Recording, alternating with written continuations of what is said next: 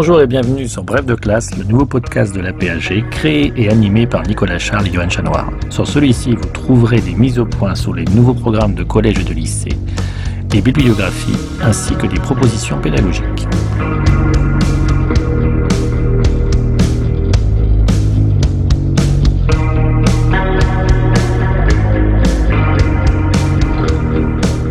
Bref de classe, une émission en deux parties. Tout d'abord, une présentation par un spécialiste des grands enjeux du thème au programme, puis ensuite un personnage et un document représentatif de la période. Document que l'on peut télécharger sur aphg.fr et le réutiliser en classe.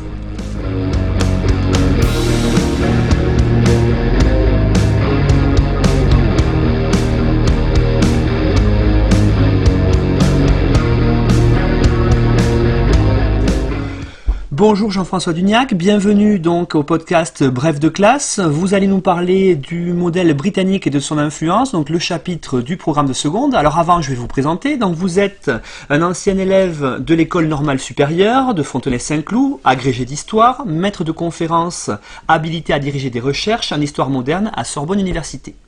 Vous êtes spécialiste de l'histoire de la Grande-Bretagne et des échanges franco-britanniques et atlantiques au XVIIIe siècle, et c'est donc à ce titre qu'on vous a invité, et vous avez publié ou co-dirigé de nombreux ouvrages, alors notamment avec Alban Gauthier, L'Empire britannique, une communauté de destin aux presses universitaires de Rennes en 2018, avec Aude Marais, Les âges de Britannia, repenser l'histoire des mondes britanniques du Moyen Âge au XXIe siècle, toujours aux presses universitaires de Rennes en 2015, avec Nathalie Kwame, Sous l'Empire des îles, histoire croisée des mondes britanniques et japonais, euh, chez aux éditions Cartala en 2020. Et donc, vous allez faire apparaître bientôt aux presses universitaires de France un que sais-je qui est consacré à l'histoire de la Grande-Bretagne. Alors, donc, par rapport à ce chapitre du programme de seconde sur le modèle britannique au XVIIIe siècle, peut-être pour commencer, on pourrait se poser une première question qui est de savoir ce qu'est le modèle britannique. Alors, le modèle britannique, effectivement, euh, on pourrait, pour le présenter, commencer peut-être par la fin. On est en mai 1789 et au premier jour des États généraux qui se réunissent à Versailles, les députés du tiers, du tiers-État, demandent à ce qu'on les désigne comme communes, exactement comme les Commons en Angleterre, ce qui marque très clairement effectivement une influence, là encore on y reviendra, une influence qui est sinon sujette à caution, du moins sur laquelle il faut énormément nuancer, parce que derrière le modèle britannique dont on va parler, il y a en réalité plusieurs modèles. En tout cas, néanmoins, euh, il est certain qu'il existe une influence anglaise sur nos députés du tiers en mai 1789. On peut d'ailleurs ajouter que si l'on compare, cela a été fait d'ailleurs, le nombre d'occurrences de mobilisation notamment du thème de la Constitution anglaise pendant les débats de la Constituante entre 89 et 91, on trouve plus de 300 occurrences mobilisées dans les débats entre les constituants, ce qui est de très loin supérieur à la petite centaine, en réalité un peu moins, de références au entre guillemets modèle américain. Alors, peut-être pour commencer, parce que j'imagine que tous les collègues ne sont pas au fait de ce qu'il se passe en Grande-Bretagne à cette époque-là, est-ce que vous pourriez nous faire un petit état général des îles britanniques au tournant du XVIIIe siècle? Alors, la Grande-Bretagne, qui n'est pas encore la Grande-Bretagne, puisqu'en réalité, ce royaume va être constitué en 1707 par l'union des couronnes, effectivement, et des parlements entre l'Angleterre et l'Écosse. Cette euh, Angleterre et euh, ses euh, sinon dépendance du moins euh, voisine, notamment écossaise et, irlandaise. C'est un ensemble d'environ 6 millions et demi d'habitants au tournant du XVIIIe siècle, 9 millions et demi avec l'Irlande. On finira d'ailleurs à la fin du XVIIIe siècle avec un ensemble de l'ordre d'environ 12 millions d'habitants. C'est un ensemble qui, sur le plan démographique et même territorial, peut sembler modeste comparé à la France, par exemple, qui va passer d'environ 22 à 28 millions d'habitants sur le XVIIIe siècle. C'est néanmoins un, royaume qui abrite désormais la plus importante ville d'Europe, Londres, devenue première ville d'Europe, donc devant Paris au tournant du XVIIIe siècle justement, et qui va passer d'environ 600 000 à 900-950 000 habitants à la fin du XVIIIe siècle, une ville qui connaît une croissance remarquable de près de plus de 500 000, de 5000 pardon, habitants par an en moyenne entre 1720 et 1780. C'est aussi un royaume qui connaît un boom économique et impérial. C'est effectivement une puissance coloniale en plein essor. Euh, pour donner une idée, là encore, on est au moment d'une véritable bascule atlantique, non seulement de l'Europe de l'Ouest, mais particulièrement de l'Angleterre et de la Grande-Bretagne. Le port de Londres, vers 1680, tire à peu près 80% de ses richesses du commerce avec l'Europe. En 1780, 100 ans plus tard, la proportion sera inverse. Près de 80% viendra d'ailleurs, c'est-à-dire des productions coloniales d'Amérique du Nord, des Antilles, d'Afrique et bien sûr des Indes. C'est un empire qui est en train de se constituer. Il a commencé au début du XVIIe siècle avec une première implantation en Virginie en 1607, euh, qui va connaître euh, un développement euh, singulièrement important. On pense, on considère qu'entre 1600 et 1700, près d'un million de Britanniques, à 70% anglais, sont partis vers alors à la fois l'Irlande mais également les colonies américaines, ce qui est évidemment une ponction considérable sur la, population des îles. Au XVIIIe siècle, ils seront encore 300 000, cette fois-ci à 70% écossais et irlandais, à euh, choisir notamment l'Amérique. On a donc un ensemble, au tournant du XVIIe siècle, qui est en train de se constituer véritablement un ensemble d'abord atlantique et antillais, avec ces 13 euh, colonies, elles ne sont pas encore 13 d'ailleurs au tout début de notre, euh, de notre question, mais elles le seront quelques, quelques, décennies, euh, quelques décennies plus tard. La Grande-Bretagne également s'installe euh, dans le commerce dit triangulaire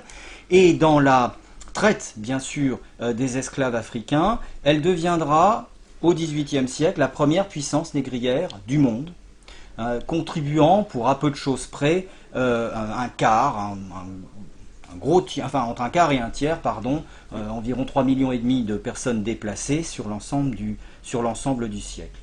C'est un empire qui, contre qui se taille contre les rivales européennes, contre l'Espagne, la Hollande et surtout la France, euh, contre laquelle commence ou a commencé ce que certains ont appelé la Seconde Guerre de Cent Ans, celle qui commencerait plus ou moins avec euh, euh, la glorieuse Révolution 1688-1689 et qui s'achèverait à Waterloo en 1815.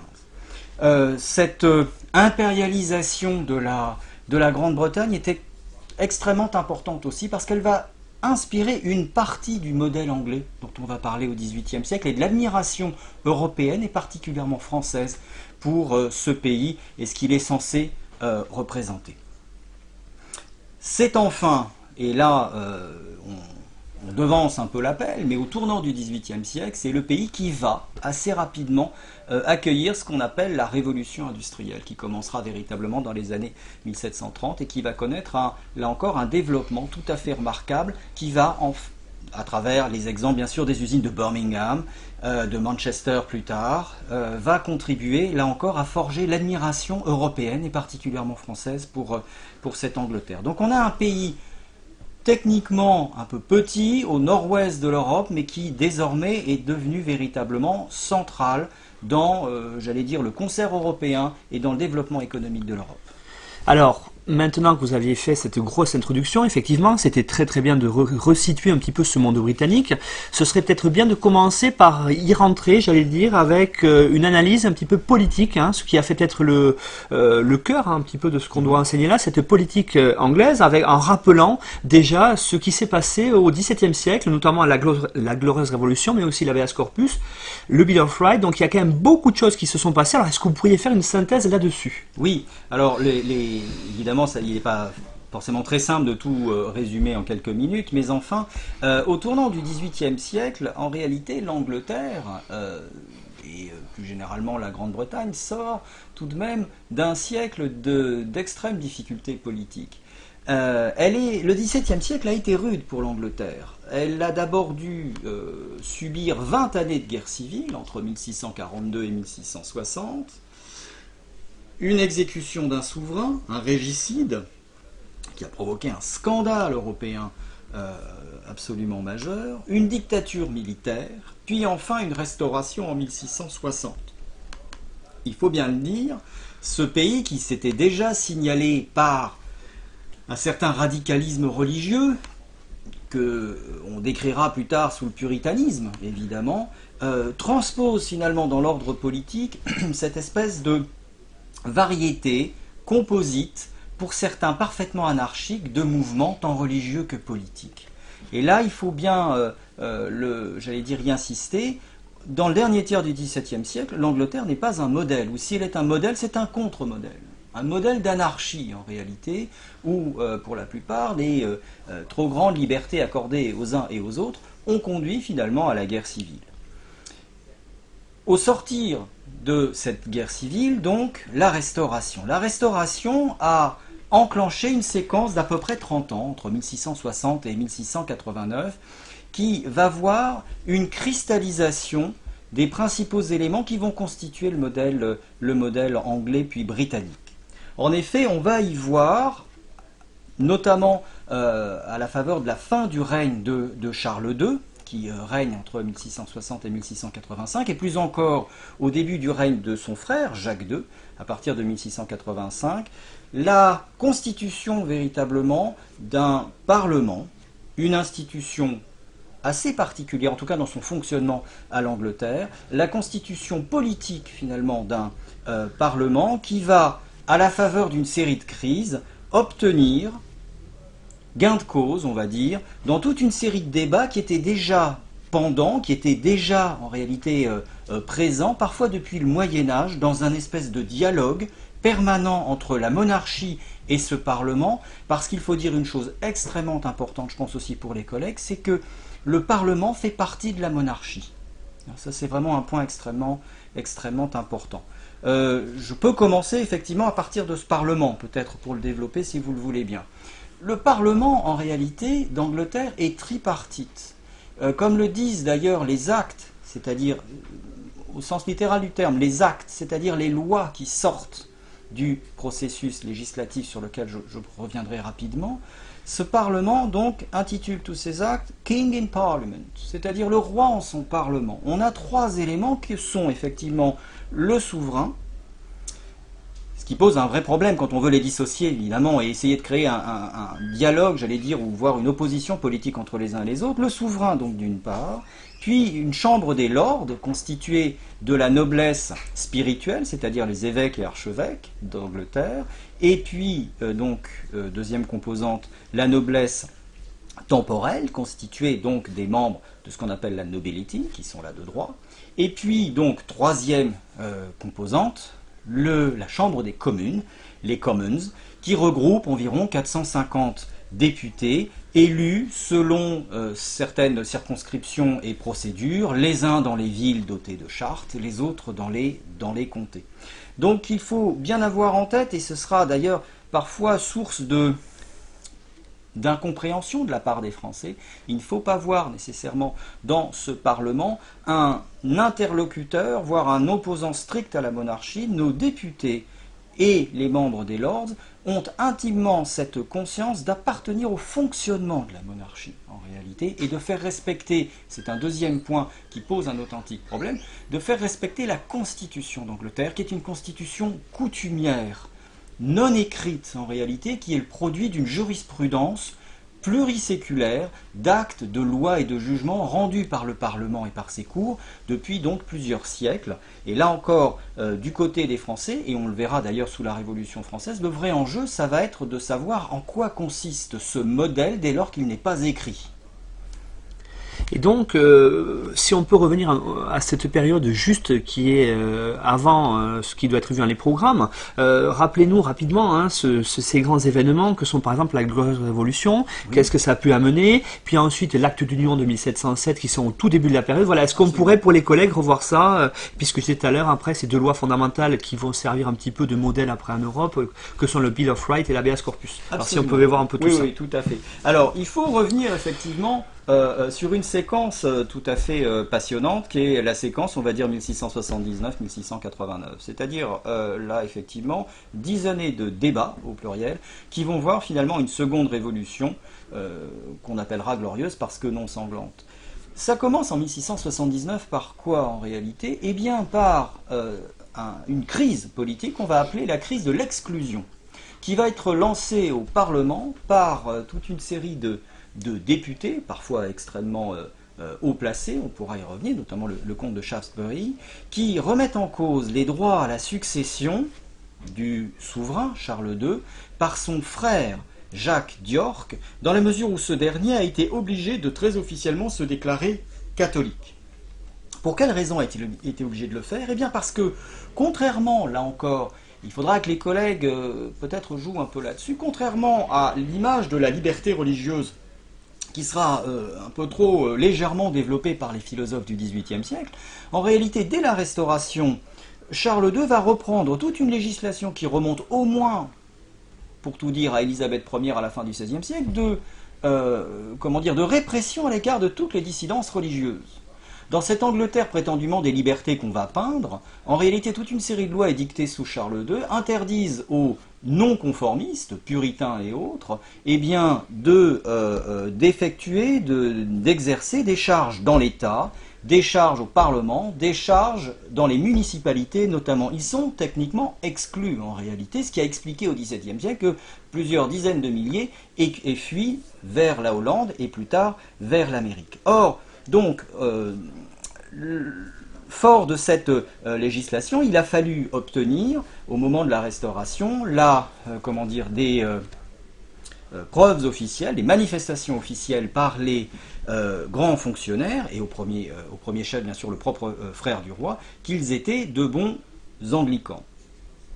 Jacques est obligé d'avouer son catholicisme, ce qui pose un énorme problème bien sûr. Ça ouvre la perspective en réalité d'une succession catholique à la tête de l'Angleterre, parce que Charles n'a pas euh, d'héritier légitime. De 1679 à 1681 va donc éclater la crise de l'exclusion, où, à la faveur d'une série de parlements, les, certains députés, en tout cas, euh, euh, prônant au moins le puritanisme, en tout cas le protestantisme, comme règle absolue de succession à la tête de l'État, vont essayer de pousser un bill, c'est-à-dire un projet de loi, pas une loi, une loi c'est un acte, un bill c'est un projet de loi, un bill dit de l'exclusion, ce qui va contraindre le roi Charles II à dissoudre ni plus ni moins que trois fois le Parlement d'Angleterre, notamment une fois d'ailleurs étant obligé de l'exiler à Oxford, et à la faveur de ces crises, l'un de ces parlements, l'un des plus courts de l'histoire de, euh, euh, l'histoire politique du Parlement en Angleterre en 1679 va voir le vote de cette loi d'habeas corpus qui là encore doit être replacée dans son contexte. Cette loi d'habeas corpus garantit euh, les prévenus, effectivement, de la formulation des chefs de leur accusation, des conditions et règle les conditions de leur détention avant leur procès. Cet habeas corpus, en réalité, il n'est pas apparu en 1679. Les premières mentions de l'habeas corpus remontent au XIIe siècle et l'expression elle-même au XIIIe siècle. Et ça fait partie, une nouvelle fois, de ces débats multiséculaires qui, euh, que la monarchie, en tout cas les monarques et les parlements, se renvoient euh, euh, les uns aux autres. En 1679, la, la question est enfin tranchée, cet habeas corpus est effectivement, effectivement voté. C'était une loi évidemment de sécurisation pour les députés les plus radicaux face aux éventuelles velléités de la, euh, de la monarchie de les soumettre à des procès expéditifs. Donc l'habeas corpus est voté en 1679, c'est plus conjoncturel qu'autre chose. En 1681, là, euh, l'exclusion est définitivement rejetée, Charles II l'a emporté, et en 1685, lorsqu'il s'installe sur le trône, son frère, Jacques II, est dans une situation, euh, on pourrait dire, tout à fait bonne. Les erreurs, les maladresses politiques de Jacques, qui va favoriser en partie notamment euh, des, catholiques. Plus encore, en juin 1688, la naissance, de par sa deuxième femme, d'un héritier qui va nécessairement être catholique, ouvre évidemment la perspective d'une succession catholique et d'une dynastie catholique à la tête de l'Angleterre euh, anglicane protestante. Et c'est là qu'effectivement se relance une crise extrêmement courte, extrêmement, euh, j'allais dire, violente, à l'automne 1688, qui va voir dont plusieurs pères du royaume, appeler la propre fille du roi, Jacques, et son gendre, Guillaume d'Orange, à venir sauver le protestantisme et les libertés anglaises. Et donc en novembre 1689, une flotte hollandaise, avec des milliers d'ailleurs de huguenots français qui avaient été chassés par Louis XIV, euh, notamment euh, après la révocation de l'édit de Nantes en 1685, débarque. C'est la dernière invasion que connaît l'Angleterre en réalité. Euh, et cette armée hollandaise, protestante, va prendre techniquement le pouvoir, permettre d'ailleurs le départ de Jacques II, parce qu'il y a là un énorme problème, et c'est euh, là qu'on en vient bien sûr au Bill of Rights, c'est que dans cette affaire, rien n'est absolument légitime. Je m'explique, l'armée d'occupation hollandaise est certes une armée d'invasion, mais le droit de conquête ne justifie pas évidemment d'installer une nouvelle dynastie, en tout cas ça pose énormément de problèmes. Donc techniquement, dynastiquement et légalement, il y a un authentique problème pour les envahisseurs. De l'autre côté, le Parlement qui se réunit a besoin de faire reconnaître une partie de ses droits face aux nouveaux souverains. Et donc, un peu comme larrons en foire, les uns et les autres vont se reconnaître par le Bill of Rights, qu'on appelle le Bill of Rights, qui est en fait d'abord une déclaration qui est soumise par le Parlement aux futurs nouveaux souverains, c'est-à-dire Guillaume d'Orange et sa femme Marie, euh, le Parlement essaye de pousser la reconnaissance d'une série de droits contre l'obtention par le Parlement de la légitimité, évidemment, du coup d'État. Donc, comme je vous le disais, c'est euh, une forme de rétrocession, de marché, qui va donner lieu donc à un bill, c'est-à-dire un projet de loi, qu'on appellera plus tard le Bill of Rights, et puis enfin une loi à la fin de 1689, qui euh, définit effectivement toute une série de, points. Et là encore, et j'en termine, euh, il faut énormément tempérer le caractère proprement révolutionnaire de cet acte. En réalité, ce qu'on appelle un peu à tort le Bill of Rights, puisqu'en fait ce sera une loi, euh, une loi sur les libertés de décembre 1689, cette loi va en réalité trancher dans le sens du Parlement toute une série de débats pendant depuis des siècles.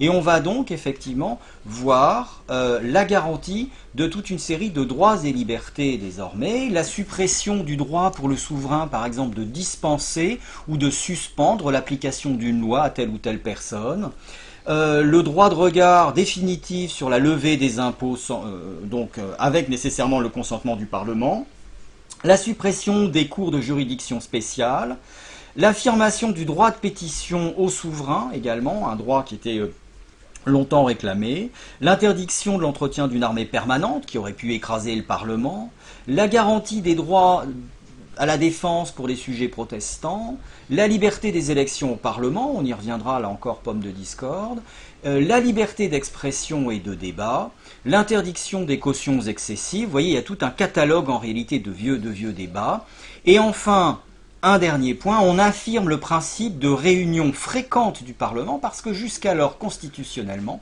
le roi d'Angleterre pouvait réunir, suspendre, proroger ou dissoudre le Parlement comme bon lui semblait en réalité, et pour certains comme Charles Ier l'avaient suspendu pendant 11 années, ce qu'on appellera plus tard la tyrannie des 11 ans. Ce qui est important, enfin, pour terminer là-dessus, c'est que, en un sens, euh, ça n'est pas tant une révolution que euh, la fin de toute une série de débats, sauf sur un point peut-être, c'est que pour la première fois, en réalité c'est la deuxième fois, mais bon, pour l'ère moderne c'est la première fois, qu'un Parlement tranche et statue sur la succession. Question euh, sur laquelle, notamment Élisabeth Ier, avait systématiquement interdit à son Parlement de euh, seulement discuter. Là, le Parlement tranche en un sens en validant la succession avec la fille, la propre fille de Jacques II. Alors on voit, hein, cette période a été fondamentale hein, pour la, création des institutions et leur fonctionnement, et en quoi, on parlait tout à l'heure, cette union de 1707 est aussi importante pour ce modèle britannique? Alors, elle est importante euh, en ce qu'elle va finalement donner la, j'allais dire, la masse critique qui manquait à l'Angleterre. On va créer véritablement une, une monarchie euh, à taille euh, proprement, euh, proprement européenne, ça c'est un premier point. En fusionnant donc le Parlement d'Écosse et le Parlement de Londres, en réalité on dissout le Parlement d'Écosse dans le Parlement de Londres, ça c'est un point. D'ailleurs, la représentation, grande question du XVIIIe siècle, en réalité, beaucoup de détracteurs du modèle britannique reviendront là-dessus, la représentativité des Écossais est extrêmement faible comparée à la réalité déjà démographique de la, de la, euh, comment dire, de l'Assemblée. Pour donner une idée, l'Écosse est à peu de choses près un quart à peu près de la population euh, anglaise, mais les députés écossais, qu'ils soient pairs d'ailleurs ou qu'ils soient membres des communes, c'est de l'ordre de 10 à 15 C'est-à-dire qu'on a là véritablement une portion congrue. Hein. donc c'est vraiment un, un point extrêmement important. Mais il est vrai qu'à partir de ce moment-là, même si d'ailleurs les Français continueront de parler de l'Angleterre, on peut effectivement évoquer un modèle britannique, c'est-à-dire un système politique qui s'applique effectivement du nord de l'Écosse au sud de l'Angleterre. Alors justement, moi je voudrais qu'on rentre un petit peu dans ce modèle britannique, euh, mais euh, il faudrait que vous expliquiez quelque chose, cette relation un petit peu, euh, vous l'avez commencé à l'évoquer, entre le Parlement et, et le roi. Est-ce qu'on peut parler véritablement d'une monarchie parlementaire? Alors, là, c'est vraiment une question extrêmement importante. Euh, on n'a pas affaire à une monarchie parlementaire à proprement parler, surtout au tournant du, du, siècle, et il faut bien le dire, dans la pratique encore euh, jusqu'à la fin du XVIIIe siècle. Euh, pour, pour être extrêmement simple, encore et toujours, jusqu'au XVIIIe siècle compris, c'est le souverain qui nomme ses ministres et le cabinet même si la pratique va tendre effectivement à faire en sorte que le, euh, euh, comment dire, le principal ministre, en réalité la fonction n'existe pas, c'est généralement celui qui a la charge des finances, chancelier de l'échiquier ou autre qui est principal ministre, on n'emploie pas le terme de prime minister, doit être choisi de plus en plus dans une, dans une forme de majorité pour permettre simplement la, euh, la gestion des affaires. Mais ça n'empêche pas, à contrario, par exemple, un William Pitt dans les années 1780 de perdre quatre fois au Parlement et parce qu'il a toujours le soutien du souverain, de ne pas être démis. Donc, vous voyez, le gouvernement n'est pas nécessairement tenu à une majorité parlementaire.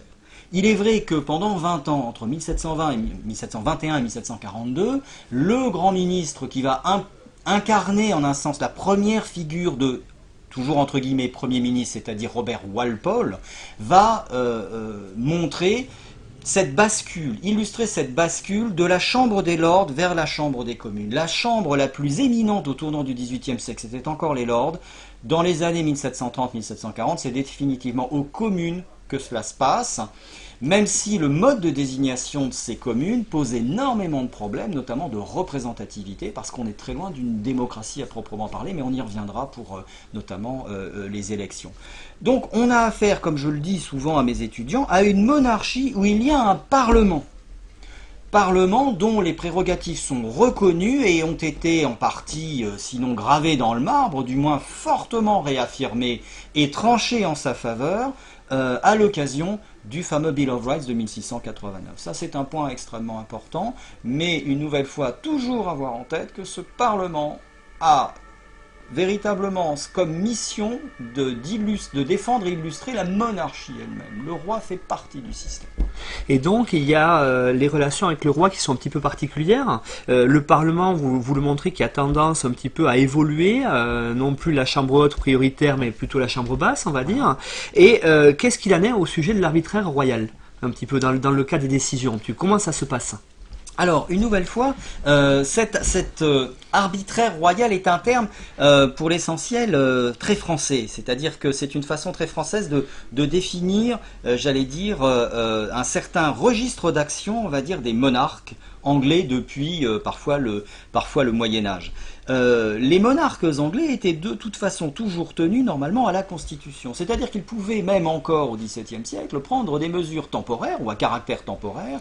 Ils avaient nécessairement quand même à un moment donné besoin de l'aval du Parlement pour que ces euh, mesures soient euh, avalisé, légalisé, mais évidemment, étant donné les, conditions, il faut avoir aussi en tête ce que c'est que l'Angleterre, ou même l'époque moderne, on ne peut pas réunir un Parlement sous une semaine, donc en temps de guerre, par exemple, il faut parfois prendre des mesures de, des mesures d'urgence, eh bien il est nécessaire évidemment que euh, le monarque prenne parfois donc euh, euh, ces, décisions, ces, ces, mesures sans tout de suite en tout cas l'aval du Parlement. Ça c'est une première chose. Ce qui est clair aussi tout de même, c'est que le contrôle financier qu'exerce le Parlement euh, va, au moment où se déploie véritablement la fameuse Seconde Guerre de Cent Ans, en tout cas les affrontements avec la France, va conférer à ce Parlement une importance euh, absolument cruciale, puisque c'est lui qui va pouvoir voter les trains d'impôts, les taux d'imposition pour financer l'effort de guerre. Et euh, quelque part, euh, la, chance des uns et des autres, c'est que euh, d'une part, les monarques ont, poussé en partie à, cette, cet affrontement. Je pense notamment bien sûr à Guillaume d'Orange, vieil ennemi de Louis XIV. Mais de l'autre côté, une partie des intérêts très influents au Parlement ont tout intérêt aussi à cette guerre. Là encore, il y a une division de la nation politique. Il y a clairement un, forme de lobby, on va dire, hein, qu'on appellera d'ailleurs plus tard Whig, c'est-à-dire ceux qui sont les plus, j'allais dire, libéraux, qui est en faveur de cet effort de guerre et qui va contribuer au financement par le Parlement de cet effort de guerre britannique contre la France. Alors, vous commencez à nous dessiner plus clairement hein, les, contours de ce modèle britannique, un modèle entre guillemets, bien sûr. Mhm. Alors, j'aimerais vraiment maintenant, peut-être, est-ce que vous avez, euh, je ne sais pas si c'est facile, une définition, quelque chose un petit peu plus précis à nous dire. Et après, peut-être, regarder qui sont les acteurs, à la fois euh, ceux qui vont euh, propager ce modèle à travers le royaume, voire plus largement en Europe. Et on pourrait peut-être même parler à ce moment-là de premier propagandiste, peut-être, puisque le modèle est clairement mis en avant et défendu. Alors, alors d'abord, le premier, le, le modèle, qu'est-ce que, qu'en est-il? En réalité, il y a plusieurs modèles. Euh, et, on le voit très bien à la lecture des textes. Alors peut-être, c'est peut-être un peu poussé, ça dépendra peut-être aussi des classes ou de leur réactivité en fonction des, quelques extraits qu'il faut quand même bien le dire. Là, c'est un peu, un peu la, tambouille de l'enseignant, mais on voit bien qu'on revient toujours sur les mêmes extraits de Voltaire, qui de Montesquieu. Euh, voilà, il y a une forme de demi-douzaine de textes qu'on se, repasse. Euh, et je le sais parce que j'ai moi-même rédigé les manuels. mais clairement, si vous voulez, il y a plusieurs modèles il faut vraiment les, les Il y a un premier modèle qui est un modèle qu'on pourrait appeler libéral. Un modèle libéral qui est à la fois économique, j'allais dire, et social, particulièrement, où le boom économique de la Grande-Bretagne va susciter une admiration, notamment chez les économistes, qui vont euh, voir tout d'abord dans euh, l'Angleterre le modèle d'une économie libérée, que l'on veut voir libérée, ce qui est de très loin d'ailleurs, ce qui est très loin du cas en réalité, puisque l'administration royale anglaise a toujours un droit de regard sur cette affaire. Il y a toute une série d'administrations impériales ou sous-impériales qui gèrent euh, les intérêts de la Grande-Bretagne, mais on va vouloir voir, en fait, par euh, le, développement évidemment euh, transatlantique et colonial de la, de la Grande-Bretagne, l'image d'un libéralisme en acte. Donc ça, c'est une première chose. Donc on, va avoir des économistes tout d'abord qui vont célébrer ceci. Un peu plus tard d'ailleurs, avec euh, euh, le développement euh, industriel ou pré-industriel de l'Angleterre, beaucoup vont rembrayer en disant voilà, dès lors que l'on laisse les, j'allais dire, les libertés se déployer, on voit effectivement toute une série d'inventions, comment dire, connaître leur efflorescence en, en Angleterre. Bon, ça c'est un premier point. Il y a aussi le libéralisme philosophique. Ce libéralisme philosophique, dans sa version peut-être la plus, euh, on va dire, la plus euh, commune, telle qu'elle va être euh, distillée, vous parliez des passeurs, on peut évoquer bien sûr Voltaire, touche à la fois à une forme de liberté d'expression, de liberté religieuse également, même si une nouvelle fois l'anarchie euh, guette toujours, euh, qui va être là encore euh, proposé à des publics français notamment qui connaissent mal en réalité l'Angleterre, hein, qui est une nouvelle fois pas à l'ordre du jour tout de même en permanence, pour montrer finalement une terre entre guillemets libre philosophiquement et religieusement libre. Une nouvelle fois, on est très loin de la réalité, comme je l'ai déjà évoqué, à propos des lois de répression religieuse. Et là aussi, on peut, lire finalement en creux hein, les fameuses euh, déclarations sur la liberté religieuse, telles que, euh, bien sûr, Voltaire le fera dans ses, lettres anglaises. Donc ça, c'est un point. Et il y a enfin la liberté politique. Et là encore, il y a, j'allais dire, des faux amis. On va voir dans Montesquieu notamment, euh, notamment dans le chapitre consacré, le livre du chapitre 11 consacré à, euh, à la Constitution britannique, cette idée d'une défense et illustration d'un modèle britannique qu'il faudrait nécessairement imiter. Et c'est là la difficulté. C'est-à-dire que notamment chez Montesquieu, Montesquieu fait des études qui sont toujours des études posées sur les conditions des différents États, des différentes régions. Et donc, ce qu'il explique, ce, sont, le grand enjeu pour euh, Montesquieu, c'est en réalité la lutte contre euh, le despotisme. Très clairement. Et il montre simplement, dans un chapitre où d'ailleurs très paradoxalement, il ne cite qu'une seule fois l'Angleterre. Dans tout le livre, en fait, il ne prononce qu'une seule fois le terme d'Angleterre, mais tout le monde comprend qu'il évoque l'Angleterre. Il montre simplement la manière anglaise d'avoir déjoué le despotisme uniquement, ne disant jamais qu'il fallait nécessairement que les institutions françaises, qui relèvent de milieux, de conditions et d'une histoire différente, doivent s'y colter. Hein, donc on a là euh, un, j'allais dire, un, pseudo-modèle du côté de Montesquieu. En revanche, et là j'y viens, les suivants, qui parfois n'ont pas forcément bien compris euh, Montesquieu, Bon, il y a des personnages comme Delolme et les autres dans les années 1660, 70 et 80, vont euh, finalement voir dans la Grande-Bretagne le modèle d'une monarchie entre guillemets tempérée par la puissance d'un parlement, par la, euh, j'allais dire, la division quasiment de la souveraineté, euh, un régime mixte qui associerait à la fois la monarchie, puisqu'il y a un monarque évidemment, une forme, euh, là encore, d'oligarchie nobiliaire avec le Parlement, bien sûr, l'aristocratie, et puis avec les communes, une forme de démocratie essayant d'expliquer que l'ensemble est tout à fait, euh, euh, viable. Là encore, euh, il, faut, il faut sauter, j'allais dire, un peu aux conclusions à ce moment-là. Lorsque l'on voit ce que l'Assemblée nationale constituante fera du modèle anglais, en réalité, elle le récusera entièrement.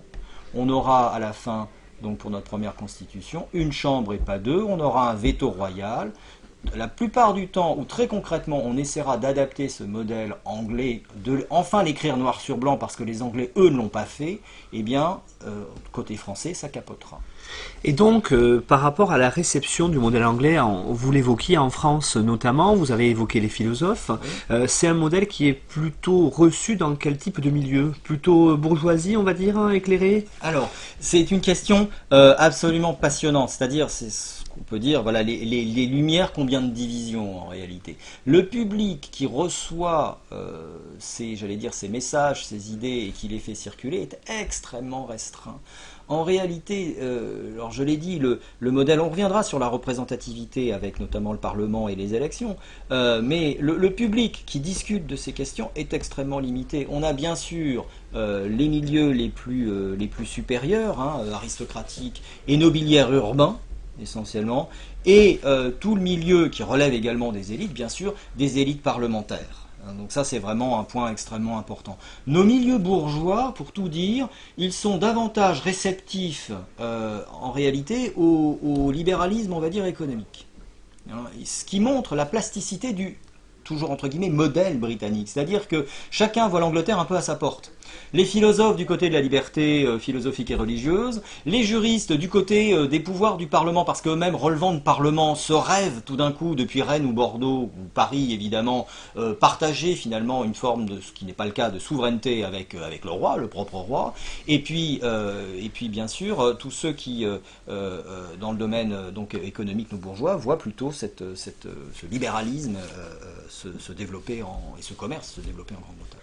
Alors, vous évoquez les élections, j'aimerais qu'on y revienne un petit peu parce que c'est vrai que le modèle britannique va être étudié au moment de la Révolution, vous l'avez dit, euh, notamment par rapport au, droit de vote. Alors, comment ça se passe concrètement au XVIIIe siècle au Royaume-Uni? Alors, euh, très concrètement, parce qu'il faut être extrêmement concret, euh, donc les communes relèvent d'un système d'élection, de systèmes d'élection, qui relèvent donc soit des bourgs, c'est-à-dire des villes qui ont obtenu une charte dans leur histoire, parfois depuis très longtemps, euh, une charte qui leur donne le droit de députer lorsqu'il y a un parlement, deux généralement euh, députés, et puis euh, les comtés qui eux-mêmes donc députent deux, deux personnes.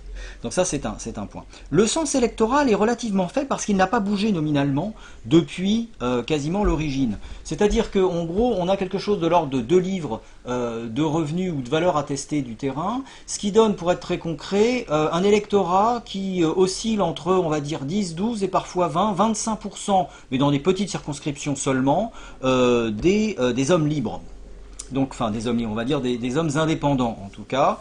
Euh, donc une représentativité qui finalement beaucoup moins grande, importante qu'on l'imaginait en réalité, euh, de l'ordre de 400 000 personnes en réalité peuvent techniquement être inscrites. Ça c'est un premier point. Il faut avoir en tête que la, politisation extrême de ces élections a contribué à renforcer encore un clientélisme. Traditionnellement, notamment en Angleterre, on était sinon député de père en fils, du moins il y avait une forme d'appartenance, de, propriété euh, euh, des, grandes familles locales sur les postes de représentation. C'était une représentation parce qu'on disait la senior pars, c'est-à-dire la part la plus élevée euh, de la nation, entre guillemets, politique. Même si d'ailleurs, tout de même, pour les Anglais, le Parlement, même s'il ne représentait finalement que, enfin, s'il n'était constitué que des élites, représentait la nation politique. Ça, c'est un, point sur lequel, une nouvelle fois, les Français auront du mal sous la Révolution. Bref. Euh, la politisation, à partir donc de la crise de l'exclusion, qui voit la naissance en fait des deux partis, le parti Whig, donc plus libéral, guillemets parlementaire, et le parti Tory, qui euh, défend ou promeut davantage les prérogatives royales, va donner euh, un résultat sur l'ensemble du XVIIIe siècle qui est quand même assez, assez remarquable. Euh, à peu près un quart seulement des circonscriptions seront contestées sur l'ensemble des élections générales qui ont lieu sur, sur le XVIIIe siècle. C'est-à-dire que, très clairement, il y a des clientélismes, un clientélisme absolu, le gouvernement pouvant d'ailleurs utiliser des fonds pour essayer de retourner telle ou telle élection, mais toujours à la marge en réalité, parce que euh, les conditions locales, euh, l'habitude, la, couleur politique de certaines circonscriptions empêche finalement de véritables campagnes politiques et des retournements spectaculaires de, euh, de majorité. Il faut avoir en tête aussi qu'on vit sous une ère qui va être une ère Whig de 1714 jusqu'aux euh, années 1760, au début des années 1760. Et donc ça installe véritablement ce, ce clientélisme. Le plus beau cas, bien sûr, sera l'élection de 1754, élection générale, où le le gouvernement va dépenser des dizaines de milliers de livres pour essayer de gagner quelques, quelques élections, et particulièrement une élection, celle dans le comté d'Oxford, l'Oxfordshire, qui donnera c'est un document qu'on peut trouver dans les manuels, une série de peintures, de caricatures réalisées par William Hogarth, justement, qui s'intitule Humors of an Election. En fait, en réalité, c'est plaisanteries autour des élections qui montrent le caractère totalement corrompu de ce qui se passe, où on achète littéralement les électeurs. On peut voter sur plusieurs jours, on les achète par des banquets, euh, en acceptant leur placé, leur pétition. Le processus électoral lui-même est complètement dévoyé, et l'on voit d'ailleurs dans une des gravures le char de la Grande-Bretagne tomber, versé dans le, dans le fossé, parce que effectivement, euh, toute idée de représentation démocratique est mauvaise. Pour donner une idée juste euh, du fameux modèle euh, britannique en France, on peut citer ce passage de Rousseau du contrat social. Je me permets de le faire. Donc Rousseau, le contrat social, 1762. Le peuple anglais pense être libre, il se trompe fort. Il ne l'est que durant l'élection des membres du Parlement. Sitôt qu'ils sont élus, il est esclave, il n'est rien. Et il Rousseau termine ainsi Dans les courts moments de sa liberté, l'usage qu'il en fait mérite bien qu'il la perde. Ça montre bien que pour un Rousseau, par exemple, la prétendue expression d'une liberté politique à la faveur des élections est en fait en réalité une espèce de démonstration à ciel ouvert de la pire des corruptions politiques. Oui, là je pense que vous, abordez un petit peu euh, ce, que sont les limites hein, de ce, modèle britannique véritablement avec, euh, je pense qu'il y a été la grosse critique dès l'époque, que ce soit euh, au Royaume-Uni même ou en France, c'est-à-dire aux limites de la représentativité, vous l'avez dit, hein, sur toute la nation, on a au maximum 400 000 personnes qui ont un réel pouvoir politique, alors que le sens est lui-même assez bas. Hein. Voilà. Donc, est-ce que ce sont les seules critiques ou est-ce qu'il y en a d'autres? Alors, on pourrait parler aussi peut-être, et ça c'est plus les relations, on va dire, géopolitiques, des critiques à l'hégémonie qui commence à apparaître, à cette hégémonie britannique notamment, face à ce qu'on peut appeler l'impérialisme britannique aussi. Est-ce que ces choses-là sont très prégnantes Absolument. Il y, a clairement la Rousseau 1762, si vous voulez, on est en train de finir euh, l'épuisante guerre de sept ans. Hein, qui va voir effectivement le, le passage à l'hégémonie britannique.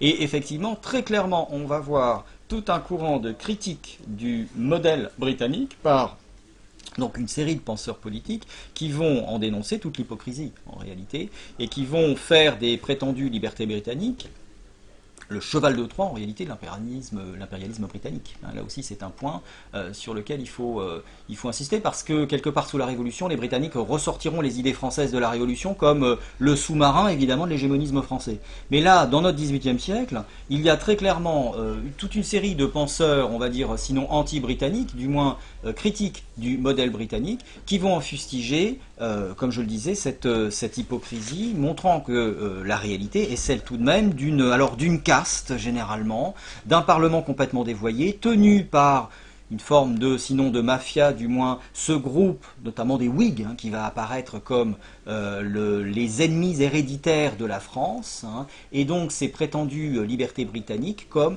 de la pure et simple propagande, dans un pays, c'est vrai, qui, je parle de la France, verse beaucoup dans ce qu'on appelle l'anglomanie, mais là encore, il faut distinguer l'anglomanie du modèle britannique, euh, il sera bien porté euh, dans la seconde moitié du XVIIIe siècle d'avoir des cafés anglais, des lieux de villégiature à l'anglaise, des jardins à l'anglaise, etc., euh, qui bien sûr marquent aussi une forme d'entrée dans l'hégémonie de la Grande-Bretagne, mais qu'il faut clairement distinguer du modèle à proprement parler politique britannique, qui est, vous voyez, une nouvelle fois la marque clairement d'un milieu notamment euh, juridique, quelques philosophes, mais qui fait l'objet aussi de très nombreuses critiques, notamment de ceux qui se rendent en Angleterre et qui décrivent les élections, le fonctionnement du Parlement, la corruption politique, morale, euh, financière tout court de ces, euh, de ces composantes.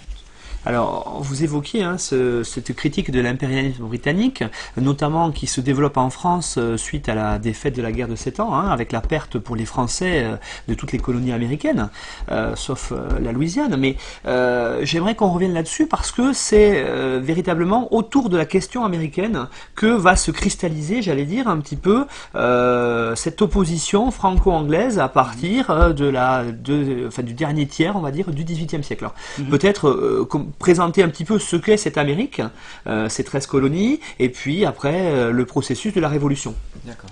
Euh, je, vais peut-être faire juste une petite incise que j'aurais pu glisser, il faudra voir. Effectivement, il y a juste une chose que j'aurais pu glisser quand même à la fin du XVIIe siècle, c'était la libéralisation de la presse, mm. qui va voir la multiplication par 5 des, des, officines de presse, qui contribue aussi à cette image de l'Angleterre comme une terre de liberté, mais là encore, il y a une censure. Alors, pour ce qui concerne nos, 13 colonies, on a affaire à un ensemble qui en 1763 en réalité est enfin débarrassé des Français. Il faut bien le dire, donc on a bien 13 colonies. Euh, du, sud, en gros de la Virginie jusqu'au Massachusetts. Euh, c'est euh, la réalisation finalement d'un plan quasi séculaire d'éviction des Français qui, eux, par la vallée du Saint-Laurent, avaient accédé à la bonne partie, en tout cas, du continent nord-américain, alors que les Anglais butaient sur la ligne des Appalaches, qu'ils ont enfin percé à la faveur de la guerre de Sept Ans.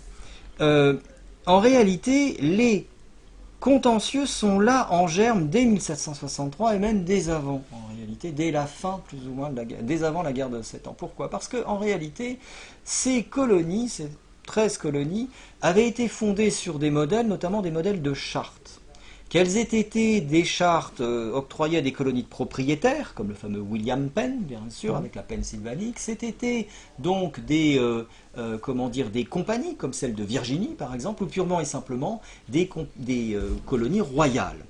La charte véritablement tenait lieu, et c'est un point extrêmement important, elle était pour la première fois quelque part dans l'histoire constitutionnelle de, de la Grande-Bretagne, elle était écrite noir sur blanc, à la différence de la Constitution d'Angleterre qui n'existait pas, enfin qui existait euh, par la pratique en réalité, mais qui n'existait pas noir sur blanc, comme d'ailleurs euh, pour la France. Au nom de cette charte, en réalité, c'était constitué des répliques, dans la plupart des colonies, finalement, de l'image rêvée de ce que devait être la Grande-Bretagne, ou l'Angleterre d'abord politique, c'est-à-dire avec un représentant du roi, à la place du roi, le gouverneur, une chambre haute et une chambre basse réunies par élection. Euh, ces chambres, notamment, avaient euh, bataillé tout au long du XVIIIe siècle pour obtenir toute une série de droits, notamment le contrôle des impôts, le vote du budget, fixer le salaire des fonctionnaires. Et euh, tout cela s'était fait quand même par une série d'échanges, parfois même dans la difficulté. Jacques II, qui a toujours mauvaise presse, y compris en Amérique, avait même tenté un temps de créer une espèce de grande colonie de Nouvelle-Angleterre sur le modèle de la colonie de la Nouvelle-France pour imposer finalement une volonté unique. Bon, la glorieuse révolution a mis un terme à son projet. On a donc déjà des colonies qui chacune ont un fort sentiment de leur euh, particularité. C'est presque une périfiguration des 13 futurs États, en fait, américains. Cette identité, elle est déjà là. Avec des systèmes de représentation, des modes d'élection, des fréquences d'élection qui parfois sont très très importants, parfois tous les six mois en réalité. Donc on a une très forte conscience finalement de la défense de la, petite constitution. Ça c'est un premier point. Le deuxième point aussi, c'est que on a cette conscience, cette idée que finalement, euh, la liberté anglaise ou les libertés anglaises sont un droit quelque part du sang, c'est-à-dire que quittant l'Angleterre, les euh, Britanniques les ont emportés avec eux. Ce à quoi répond une vision plus noire, j'allais dire, celle d'une partie de l'administration centrale, métropolitaine, qui elle y voit plutôt un droit du sol en disant liberté anglaise en Angleterre, Hors d'Angleterre, vous n'êtes que des sujets, en réalité, ou même des sujets de sujets, comme dira Benjamin Franklin, c'est-à-dire de simples exécutants de, euh, j'allais dire, euh, du projet impérial ou colonial dans un premier temps, en tout cas, en tout cas anglais. Donc ça, c'est un, deuxième point. Troisième point, les relations commerciales. Ces 13 colonies se développent vraiment à un très grand, euh, un très grand rythme et dépassent les 2 millions d'habitants. Donc on a vraiment un ensemble qui, qui commence à prendre consistance et qui a développé une économie qui se voit opposer tout le train de mesures euh, le carcan, j'allais dire commercial, législatif, mis en place par l'Angleterre puis la Grande-Bretagne dès les années 1650 en réalité, puisque le premier acte de navigation remonte à 1651. C'est-à-dire que le commerce des colonies doit nécessairement se faire directement avec la métropole. On ne peut pas euh, commercer comme on l'entend avec par exemple les Antilles, françaises, hollandaises ou espagnoles. Tous les produits importés doivent passer par la, par la métropole, donc à chaque fois on paie des taxes. Bref, les colonies se sentent prisonnières, donc derrière le prétendu libéralisme que les Français vont, libéralisme anglais que certains Français vont célébrer, la réalité coloniale pour nos colons américains est au contraire celle d'un carcan hein, qui vaut bien celui que les Français ou les Espagnols imposent, peut-être moins efficacement finalement, euh, à leur sujet que ne le font les Anglais. Dernier point enfin euh, extrêmement important, c'est bien sûr cette volonté d'expansion vers l'ouest, qui est propre à certaines colonies comme la Virginie par exemple. Euh, dès lors que les Français sont partis, beaucoup ont l'idée de partir vers l'ouest, d'exprimer, j'allais dire, leur liberté d'entreprendre, euh, ce qui va conduire dès 1761 des premières guerres indiennes notamment dans la vallée de l'Ohio, ce qu'on appellera la conspiration de Pontiac, qui va nécessiter l'intervention de l'État qui comprend tout de suite la catastrophe. Après avoir euh, mené une guerre à 5000 km de la métropole contre les Français, dont on s'est débarrassé, les colons américains sont en train de mettre le dos, sur le dos de la métropole des guerres indiennes qui vont être proprement infinançables. Donc, dès 1763, on interdit l'expansion à l'ouest des colons américains, ce qui est pris évidemment comme une façon de, une nouvelle fois, corseter hein, les, libertés, euh, les libertés américaines. Donc là, vous nous avez bien présenté ce contexte. Hein. pourquoi euh, finalement, au fur et à mesure, on va aller euh, vers une certaine autonomisation? Mais ça a été quoi l'étincelle un petit peu qui a déclenché un peu tout ça, cette, révolution américaine? Ça va être en fait dès 1764 euh, en réalité des premiers trains de mesure. Il faut être extrêmement simple. 1756, la dette de l'État britannique, c'est 70 millions de livres. 1763, fin de la guerre de 7 ans, la dette britannique c'est 134 millions de livres. La dette a doublé, elle a littéralement explosé, et donc il va falloir payer. Or, précisément, on va avoir cette idée, pour euh, finalement rembourser cette, euh, guerre euh, coloniale et déjà presque impériale, puisque c'est la naissance du premier empire britannique, eh bien, de faire peser sur les principaux bénéficiaires le poids de la charge. On a consenti des sacrifices énormes pour les Américains, les Américains vont rembourser. Et donc, dès 1764, se met en place toute une série de mesures visant à rationaliser, mieux organiser, et mieux contrôler évidemment le commerce, notamment avec les colonies américaines, et puis donc toute une, une série de mesures dont le fameux Sugar Act, en fait, qui est un train de taxes qui vont peser, et qui vont peser de manière différentielle sur les colons euh, euh, d'Amérique, ce qui va d'emblée poser un problème juridique qui va être soulevé tout de suite par les colons américains. C'est-à-dire que si l'on en revient à l'esprit de la Constitution, évidemment, euh, d'Angleterre, l'esprit est pour cause, parce qu'il n'y a pas de lettres, mais l'esprit en tout cas veut qu'on ne puisse être taxé, j'allais dire, ou consentir de taxes que par ses propres représentants, et que désormais, enfin qu'il doit y avoir une forme d'égalité fiscale entre tous. Et d'où l'enjeu est bien sûr là, c'est-à-dire pour les Américains de dire, mais comment peut-on nous imposer des taxes particulières à nous, libres sujets, entre guillemets, d'Angleterre, en tout cas anglais, euh, si, petit 1, nous ne l'avons pas accepté, et petit 2, si tout le monde n'y est pas assujetti. Et sur ce point de droit fondamental, en réalité, il va se poser la question pour les colons euh, des 13 colonies de savoir ce qu'ils sont. Sont-ils anglais? Sont-ils américains? Ils vont mettre 13 ans pour se décider à dire qu'ils sont définitivement américains, puisqu'on leur impose des lois discrétionnaires.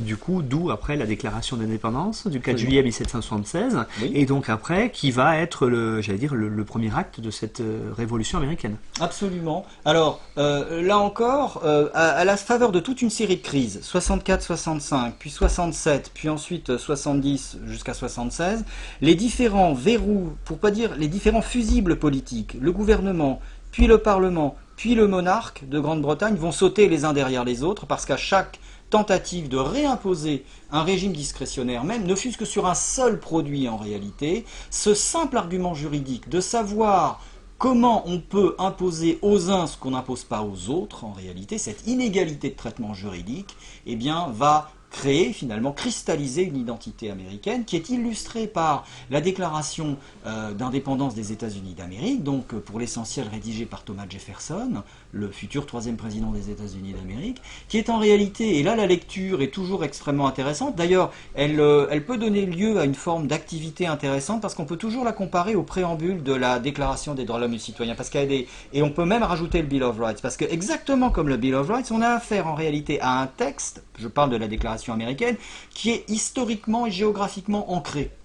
C'est un acte de divorce juridique entre euh, les anciennes 13 colonies qui désormais s'érigent en État indépendant face au monarque de la Grande-Bretagne, hein, qui est nommément cité, avec toute une série de griefs, d'attendus, qui s'achèvent par un rendu, c'est-à-dire un rendu de divorce, en réalité. Donc, il n'y a quasiment que des noms propres, que des notions qui sont proprement et juridiquement euh, euh, britanniques parfaitement, euh, parfaitement claires et parfaitement ancrées, euh, à la différence bien sûr de la Déclaration des droits de l'homme et du citoyen, où au contraire on ne trouve aucun nom propre.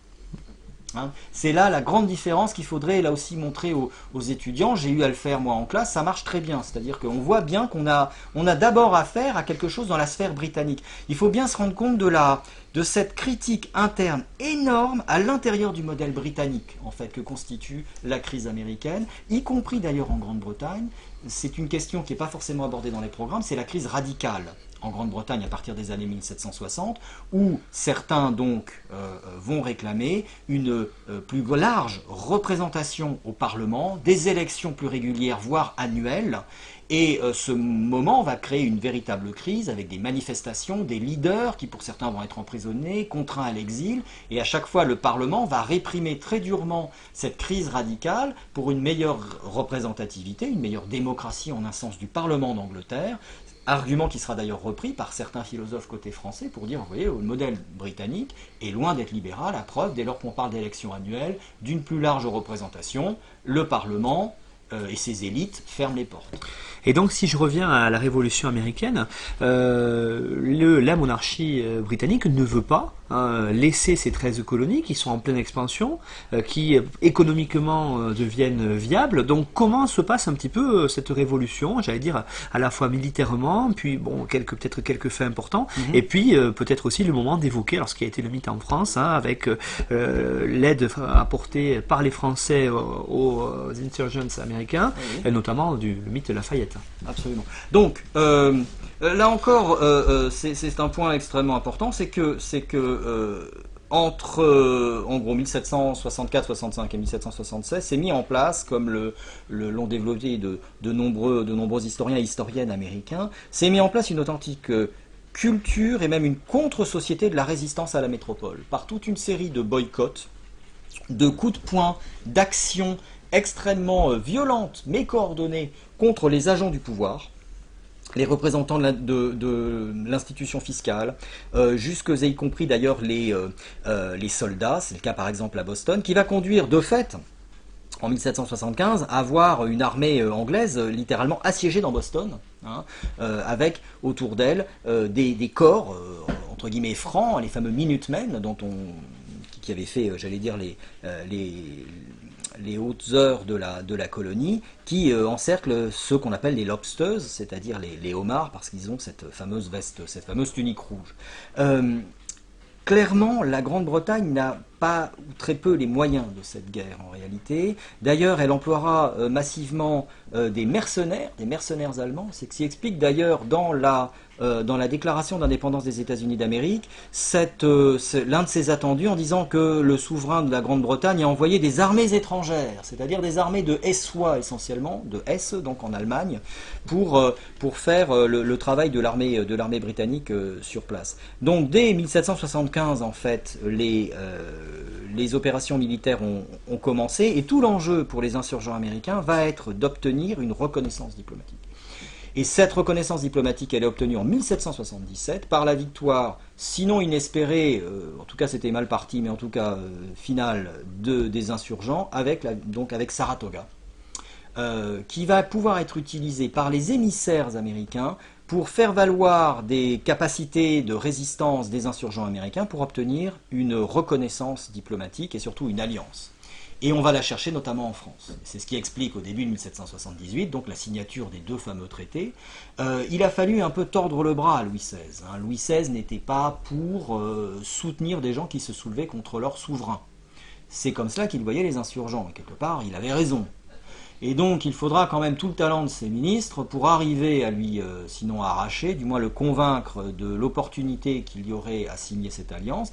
Et cette alliance, donc, elle est signée sur la place Louis XV, la puis elle passe de la Concorde sur euh, l'hôtel de Coilin, ce qui explique d'ailleurs l'attachement des Américains à la place de la Concorde, puisqu'ils y ont leur ambassade, comme vous le savez, à côté. Donc on a là euh, un lieu historique. C'est important, c'est la première reconnaissance diplomatique des États-Unis d'Amérique. Les États-Unis d'Amérique sont nés place de la Concorde, si on peut, on peut dire les choses de manière un peu, un peu rapide.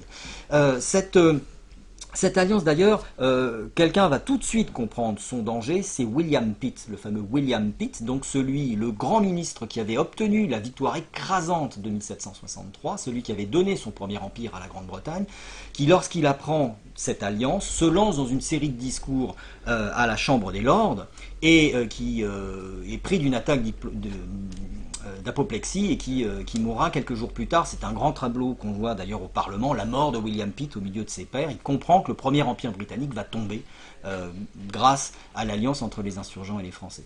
Les Français vont donc euh, progressivement envoyer, euh, j'allais dire, des, corps de troupes, supplétifs, puis après de, véritables troupes, financés en partie aussi par toute une série de toute une série d'officines, dont celle évidemment alimentée par le fameux Beaumarchais. Bon là aussi c'est une histoire assez, assez connue, un peu fastidieuse je pense pour les, pour les étudiants, mais qui va conduire donc du nord au sud finalement premières années d'abord dans, le nord, puis euh, autour de New York et enfin bien sûr autour de Yorktown au sud, par la reddition euh, technique en fait en 1781 des euh, troupes britanniques en Amérique et la victoire décisive des, Américains. pour revenir peut-être sur cette question des modèles, parce que c'est aussi ce qui est sous-jacent là-dedans, le modèle américain. C'est un point important. 1780, c'est la victoire technique. 1783, c'est le traité, les traités et l'indépendance des États-Unis d'Amérique. Mais un point qu'il faut vraiment, une série de points qu'il faut avoir en tête, c'est que nos Américains vont mettre 4 ans, ce qui est très long, pour enfin arriver à une constitution, parce qu'ils vont se déchirer littéralement, euh, et avec des états de quasi-guerre économique entre certaines de ces anciennes colonies devenues des États qui euh, souffre évidemment de la, euh, des conséquences de la guerre. 1787 seulement pour, pour accoucher d'une constitution. Et enfin, un processus électoral qui n'élit George Washington à l'unanimité qu'en avril 1789. George Washington s'installe dans son fauteuil de premier président des États-Unis d'Amérique à New York que le 1er mai 1789, c'est-à-dire quatre jours avant l'ouverture des États généraux à Versailles. Ce qui veut dire qu'effectivement, euh, derrière le côté exotique et un peu joyeux, j'allais dire, de la Révolution d'Amérique, la joie française aussi un peu mauvaise d'avoir enfin eu la, revanche de 1763, le modèle américain, on ne sait pas si ça va marcher, tout simplement. Une république de cette taille, personne n'a jamais vu ça. Le modèle républicain n'est pas celui qu'on a en tête en 1789 aux États généraux. On est là pour régénérer la monarchie, pas pour créer la république.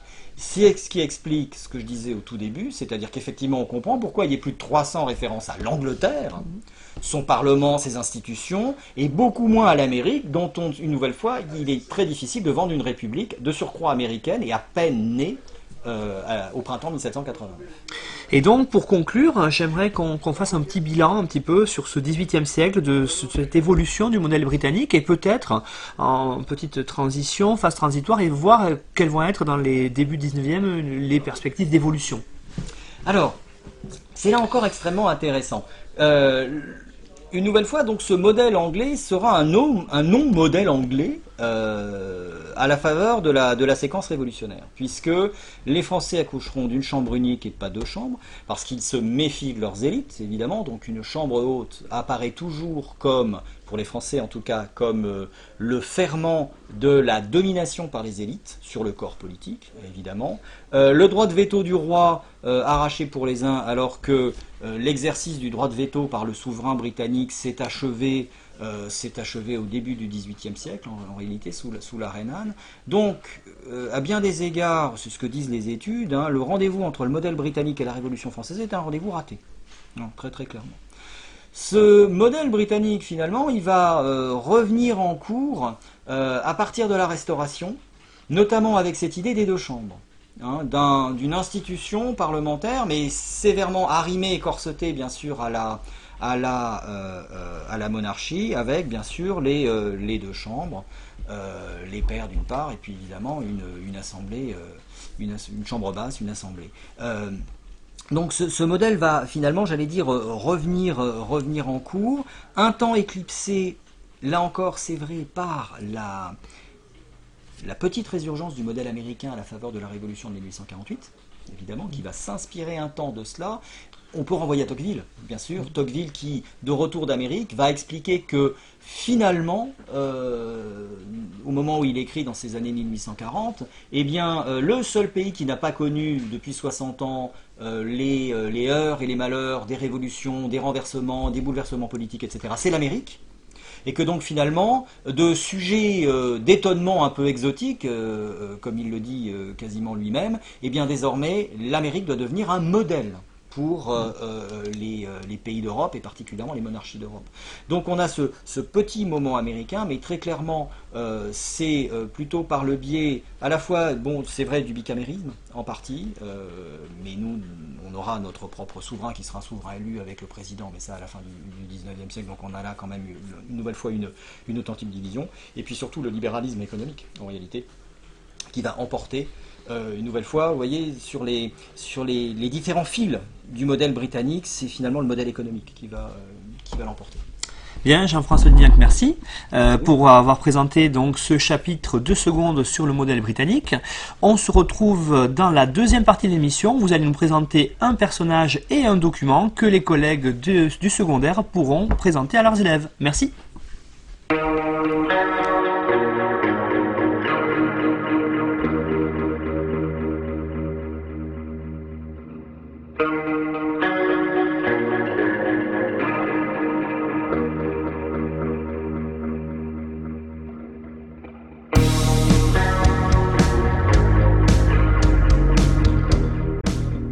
Retrouvez-nous sur Twitter, at. Tout le contenu de l'émission, la bibliographie, les documents exploités par l'auteur sont disponibles sur le site officiel de la PAG www.apag.fr.